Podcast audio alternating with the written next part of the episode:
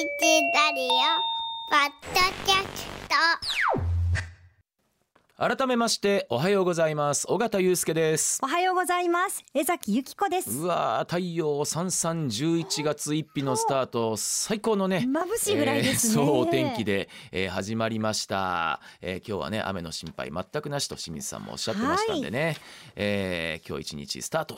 お気持ちよくできればいいですねさあ話のダイジェストのコーナーですが今週は月曜に卵かけご飯の日でしたから、いただきました、はい。昨日はハロウィンでしたから、はい。かぼちゃ美味しそうでしたよ。いただきまはい。さあその流れで 本日ははい。血管スペシャルです、はい。血の管の血管スペシャルです、えー月曜日の健康道場でも取り上げましたが、えー最近血管の疾患で命を落とす芸能人の方も目立ってますよね、はい。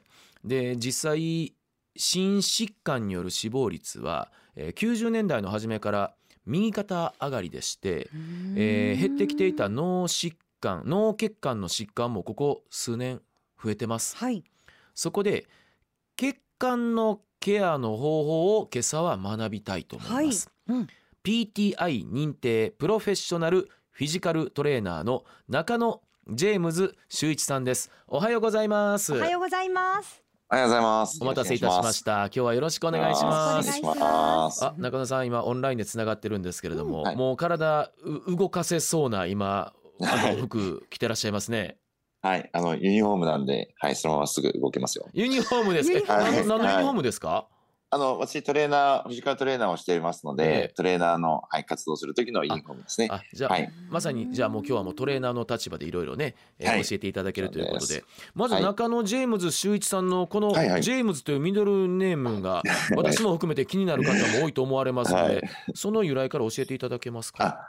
ありがとうございます。あの20年ぐらい前までずっとアメリカでえートレーナーの勉強をしてトレーナー活動をしていてですね。ええで日本に帰ってきた時に、まだ当時はトレーナーとしてのこう仕事としての認知があまりなくてですね。はでなんかトレーナーとして食べていけない時代がありましてあ、。へーでその時あのあのグローバルでいろいろな、えー、と仕事をしたいということで当時アメリカで使っていたアメリカンネームをそのまま使っていたら、そっちの方がこう有名になってしまってうん。抜け抜けることができなくなったっていうのが原因ですね。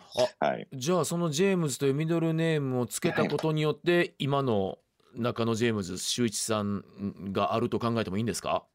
トレーナーとしてのそうですね。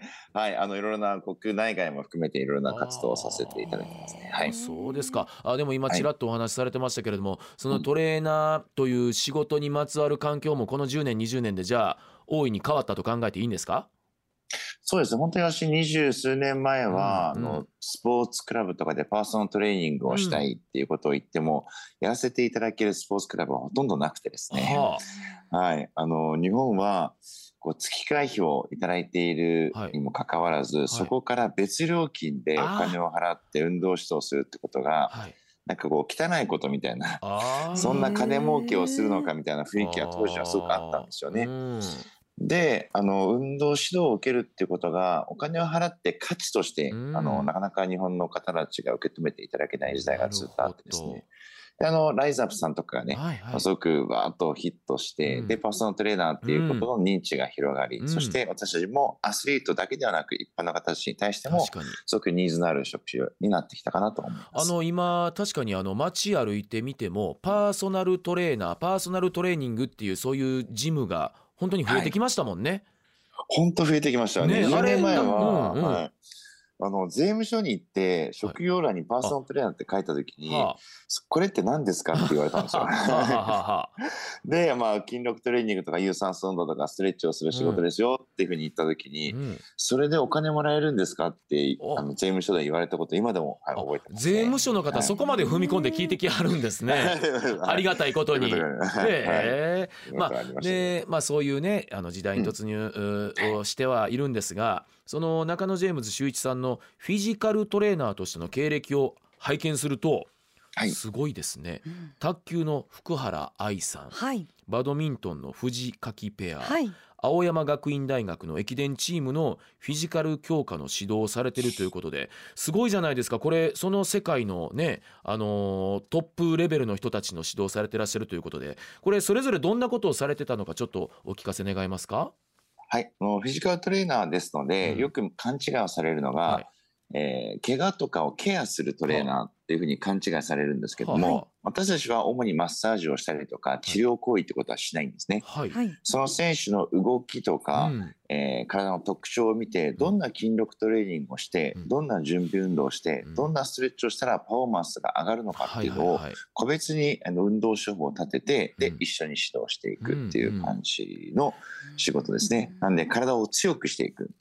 パフォーマンスを上げるための筋力トレーニング強くしていくためのメニューを構成する専門家になっています。でもこれ例えば福原愛さんだったらパ卓球ですし、バドミントンですし、えーまあ駅伝ですから長距離ランナーですしそれぞれねこれあのスポーツの特性が違うと思うんですけれどもはい。あのもう何でもござれなんですか？この他にもほ多種多様なスポーツと考えていいんですか、そうですね。あの、他にも体操だったり、トランポリンでバスケットボール、バレーボール、はああの、いろいろ、あの、競技を見てるんですけども、うん。もちろん見る上では、その競技の特性ってことも勉強しなければいけないですし、はい。ルールであったりとか、うん。あとは、その自分が見てる選手よりも強い選手が、はい。今見てる選手と何が、フィジカル的に何が違うのか、はあ柔軟性であったり、筋力であったり、はい。フットワークであったり、うん。その弱ってるえー弱くなってるところはどこなのか、ウィークポイントはどこなのかってことを見抜いて、あ。そしてトレーニングメニューに反映していくっていう感じですかね。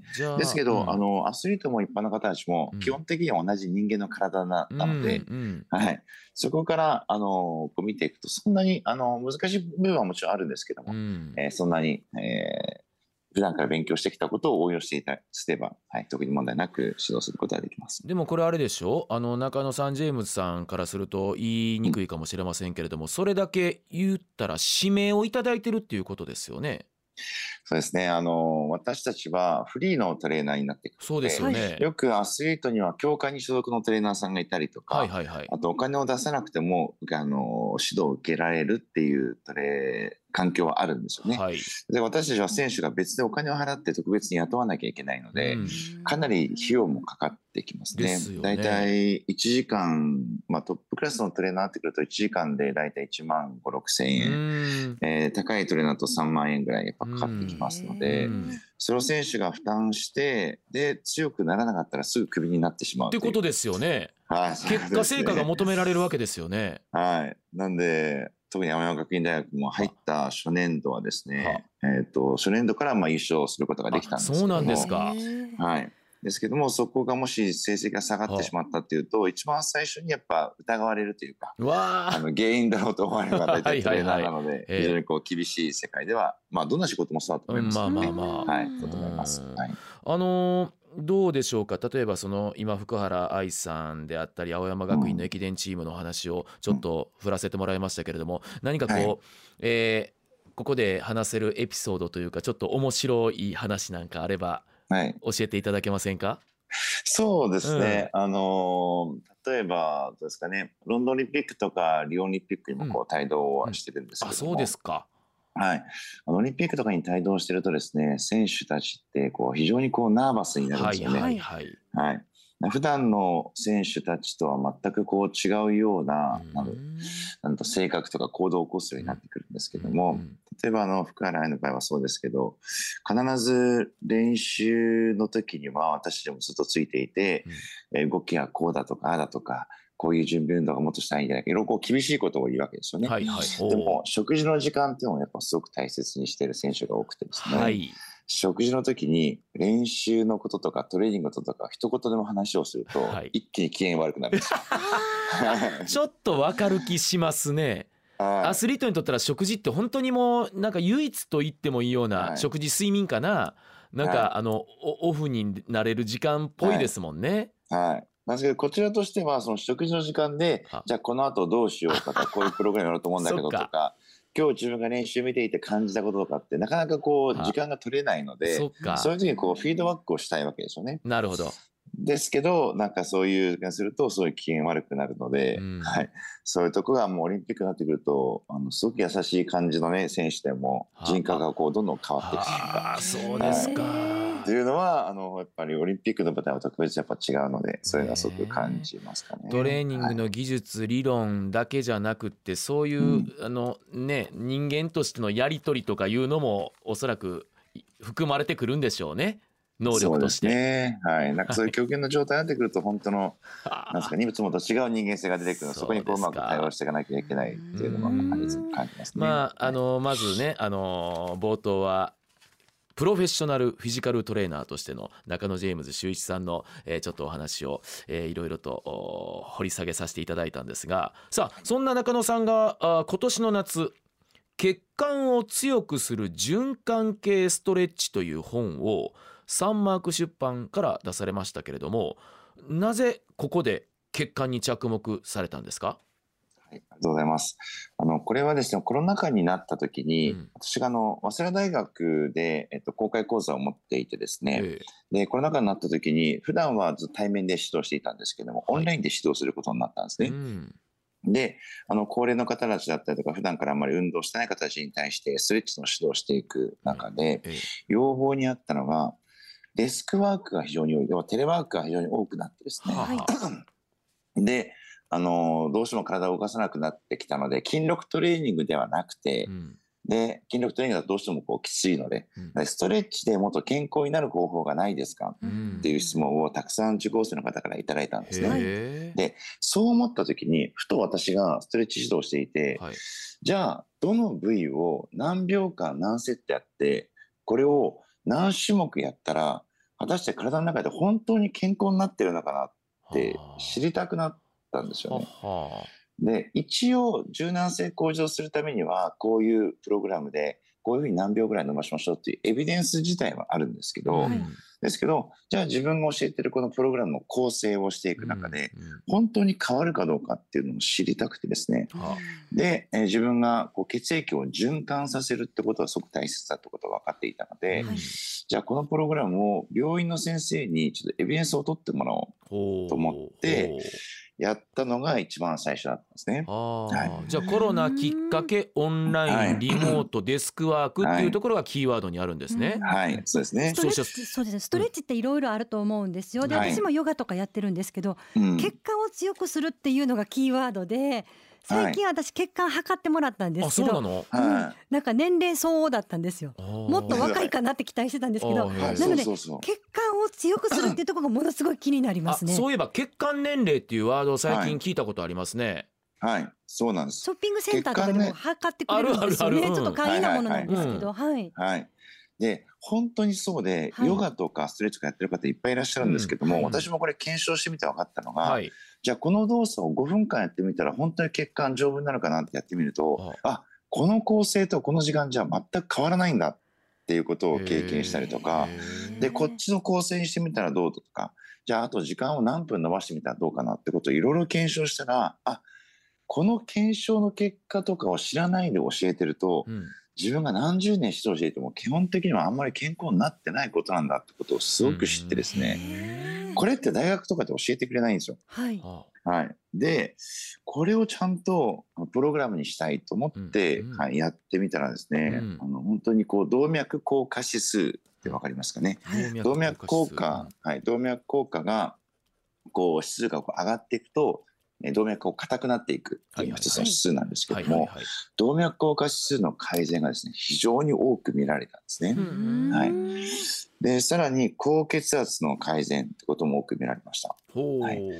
で、さらに、えー普通、あの、骨粗鬆症の予防っていうのはあ。が、ストレッチではできないっていうふうに言われてるんですけどはも、実はこれ、えー循環をさせていくストレッチを行っていくと、はあ。骨粗鬆症の予防にもつながることが、はい、分かってですね、ははい、自分でもそういう結果が出ると思わなかったことがいくつか出てきて。あ。あ、そうですで、それでやっぱりこう、ちゃんとうん。どのぐらいの時間とどのぐらいの回数とか必要なんだなってことをすごく自分が実感をするようになってから、うん。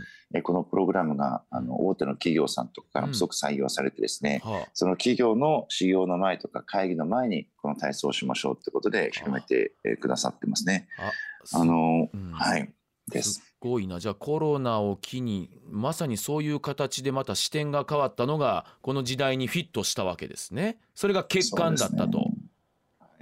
でこれ血管を強くする循環系ストレッチという表現なんですが、はい。そうですね。この循環系ストレッチという考え方について教えてもらいたいんですけれどもなぜストレッチで血管が強くなるのかっていうところも含めてはいいいですか、そうですね。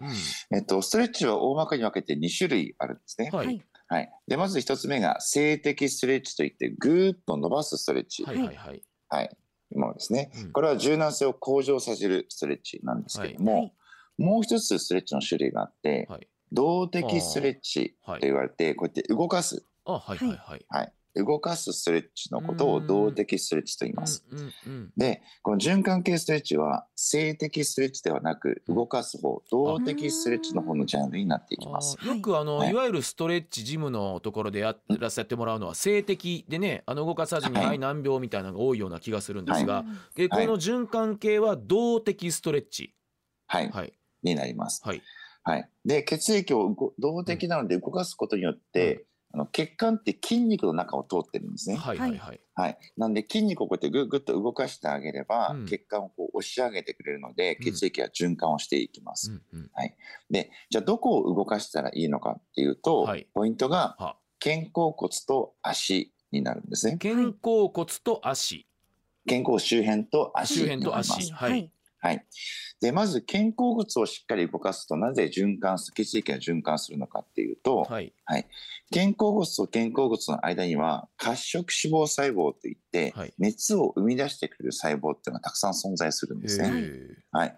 そこを刺激してあげると、体から温度、熱を生み出そうとして、どんどん体の温度が上がりやすいっていう性質があるんですね。うんなので、アスリートもか肩甲骨をしっかり動かして、体の温度を上げてウォーミングアップをするんですけども、うんうんうんはい。なんで、肩甲骨をしっかり動かすっていうことをまず行います。肩甲骨周辺はい、はい。で、もう一つ、足の筋肉を動かします。足。はい。足はですね、第二の心臓って言葉聞いたことあります？はいはいはい。よくふくらはぎ揉むととかよく言いますよね、そうですね。人間は心臓がこの胸のところにあって、ここから拍動で体液が、血液が送り出されます。はいはいでも、立っていたら、その血液は下に下がっていって、はいで、もちろん重力で下がっていくんですけども、はいはいそこが血液が上に上がってくるってすごいことだと思いますね。うんうん重力が下にもかかわらず、体液が上に上がってく確かに。るそのために足の筋肉が動いてくれて、うんうん。足の筋肉が血管をぐっぐっと押し上げてくれて、うんうん。体液を上の方に押し上げていくんですね。はい。で、この筋肉を動かして血管を押すっていう作用のことをうん。別名、ミルキングアクションっていうんですね。んミルキン？ミルキンミルキングアクション。ミルキングアクション。はい。乳搾りの動作だからミルキングなんだ。はい。ミルキングアクションっていうんですね。はいはいこのミルキングアクション、足の筋肉を動かしてミルキングアクションの作用を起こさせて、下に下がってしまった体液を上に押し上げるってことをしながらうん、肩甲骨を動かして体の熱を生み出してうん。っていうことをしていきます。そうすると、動脈と静脈をつないでくれているバイパスの動静脈吻合っていうのがあるんですけども、はいその動脈と静脈をつないでくれているバイパスの部分がの流れが非常に良くなってですね、はい動脈から静脈へとこう血液が流れていくっていうのが作ることができます。だから動的ストレッチってことなんですね。動かすっていうことなんですよね。うん静的だったら伸ばすだけだから、なかなかその血液の巡りは良くならないっていう。そういうことなんです。うんはい。でどうでしょうかじゃあせっかくですからねあのーそのリスナーの方もですねそのストレッチってどうやればいいの？で何分すればいいんですかっていう声もね私も含めて聞こえてきそうなんですが、はい。あの中野さんはこの成果が出る時間について実験もされたそうなんですがその結果はどれぐらいなもんだったんですか？はい。最初はですね、あの一般の方に広めるためには5分ぐらいっていうふうに言ってあげると広まりやすいのかなと思って、うん。確かに。5分で検証してみたんですけど、データ的になんうんともすんとも言わなかったんですね。うんとも何も変わらなかったんです。あらそうですか。はい。で、じゃあ10分なのかなって10分でやってみてあんまり変わらなくてですね、やはり最低でも15分から20分っていう時間はどうしても必要になってきます。ということは人間の体ってそんな簡単にはぐろっと健康になるわけではなくてですすね、ね。ある程度のやっぱり時間は必要ってことはうんそうなんだなということはすごく感じました。そこは耳心地のいい5分でできるなんとかストレッチっていうふうにやっぱりいかないんですね。そうですね、したかったんですけどね、はいなかなかそこはどう考え、プログラム作ってもなかなかいかなかったですね。あそうはい。はい。じゃあ15分から20分時間を取ります。はい。で循環ストレッチい何種類かあるわけなんですか？そうですね、主に大きく分けて3種類なるほどあってですね。はい。じゃあ今日はそのうち、のうんはい。そのうちの一つを今日ははいい、いですかお願いします。はい。どんなストレッチでしょうかか？はい、えー今日はですね、ちょっと時間を短めで3分ぐらいで、あ3 3分から5分ぐらいで助かります。終わらせたいと思いますね。はい。まずは、T シャツ脱ぎストレッチっていう名前がついてるんですけども、はい、はい。T シャツを脱ぐようなポーズで行うあストレッチになります。私今 T シャツ脱がなくていいんですね。あ、じゃはい。脱ぐようはないポーズね。はい。脱ぐようなポーズですね。はい。はいで、肩甲骨を動かして、うんその後足の筋肉を徐々に動かしていくという動作になってます。はい。だいわゆるあのね肩甲骨を動かす。手をはい。クロスしたところから T シャツの裾をまくっていくようなあのスタイルですか？そんな感じです。えっ、と T シャツの下をですね、はい手をクロスにして T シャツの下をこう掴むんですはいはいはいね。ははいい。はい。で今椅子に座ってますよね、お二人。はい。はいはい。なんで椅子に浅く腰掛けてください。浅く、はいあはい立たなくてもいい浅くでいいはいはい。で足をちょっと開いていただいて、開く足でしっかり踏ん張れるところにはい、ポジションを取ってください。そしたらこの T シャツを脱ぐような感じで、はい手を今クロスしてますね。すはい。クロスしてるのをずっと頭の方で上に持ち上げていき、うん頭の後ろを通して肘を寄せて肩甲骨をぐっと寄せます。これで肩甲骨周辺に刺激を与えるわけですねはいですね。でまた T シャツの裾を掴んで下にクロスして、でまた上に持ち上げます。同じ行動ですか？はい。同じ軌道でいきますね。肩甲骨本当動いてるの分寄かりますね。せる感じね。寄せる感じね。最後手を下ろしながら寄せていくイメージですかね。おそんな柔らかいで感じです。すは崎さん柔らい。これちょっとリズミカルにいきますね。はい。リズミカルいきますよ。はい。はい。一回して。回すでは回してはい。二。はい。後ろに回す。さあ。肩甲骨寄せる。はい。下から三。上に上げる。後ろ回す。さはい。四。四。はい上に上げる後ろ回す肩肩痛くないですか？大丈夫ですか？あ大丈夫ちょっとだけ痛いですあ大丈夫痛かったら動きを少し小さくしてくださあそれでいいんですねはいはい。はい。六。うん三。はい。七。ういうい三。はい。八。よはい。九。あこれもしかしたら10回までかなそう、十回ですね。ラストいきますね。十回です。はい。十。ういっすはい。九。はい。結構やった感出てるよ今そうですねちょっと。汗ばむぐらいですあはいね。ですね。た頭ったはい10回動かしただけなんですけども、はい肩甲骨の間の褐色脂肪細胞が刺激されてお体から熱を生み出そうっていう今反応が起きてるんですね。はい今お二人の体をサーモグラフィーで見ると肩甲骨の間がすごく真っ赤になってるのが多分わかると思います。褐色脂肪細胞ですねはい。はいじゃあ今度はですね足の筋肉筋足の筋ポンプを動かして下から体液を押し上げて循環させていきますね。ははいい。はい。今の T シャツを脱ぐポーズと同じなんですけども、はい T シャツを脱ぎながらはい立ち上がります。脱ぎながら立ち上がる脱ぎながはいら立ち上がるはい。はいはい。で、また椅子に座ります。椅子に座るはいはい。で、立ちながら、繰り返す繰り返します。はいうんはい。座るではこれ10手の動回いきますよさっきと。一緒でいいんですよね。同じです。上半身は一緒はい。はい。三回目一立ち上がって、はいはいさあ、はい、二、四回目。立ち上がってで座るはい、五。手の動きはさっきと一緒ですね。はい足でしっかり踏ん張ってくださいね。はい、六。手もなんか動かしやすいですね。うん全身使った立つ方がねそうですね。連動してるうん同じ動きでも。七。はい七椅子に立ったり座ったりやりながらですはい、八。はい。ういちょっと太ももにも効いてきてます。そうですね。そうですよねこれ。九。ちょっと私言葉が少なくなってます ラスト十。いやまあまあですよこれまあまあですよ楽しいはい。はちょっと一瞬で体の温度がぐっと上がったはい。そうですね。はいわかりますね。はい。あえこれ以上でこれでいいんですか？い一つは。はい。あすごい。えっと三つあるうちの一つはこんな感じですね。はい。でこの回数をうん。もうちょっと細かく分解していくってこともできますし、あとは回数も今こえー10回で行いましたけれども、はいはい。だいたい5回から20回ぐらいの幅の中で動いていただけるといいと思います。でしかもこれが今3分ぐらいだったんですけども15分から20分ぐらい必要だってことはやっぱりこれを繰り返してもいいわけですか？それで繰り返してもいいんですけども、実は今動いている血管のところとあとは今あまり動かせてない血管が横とかあはい、いろいろあるんですね。はい。うん全部こうやって動かしていただくのが本当はでも一番いいこですね。の動きだったらオフィスとかでもできそうですよね。うん仕事の合間にね。はいいや言ったら我々もこのほら私月から木まで2時間半言ったら基本的に座りっぱなしだからねあの、はいオンラインのあのテレワークじゃないんですけどちょっと似通ってるところあるなと思いまして、はい。やっぱりはい座りっぱなしってあんまり良くないですよね。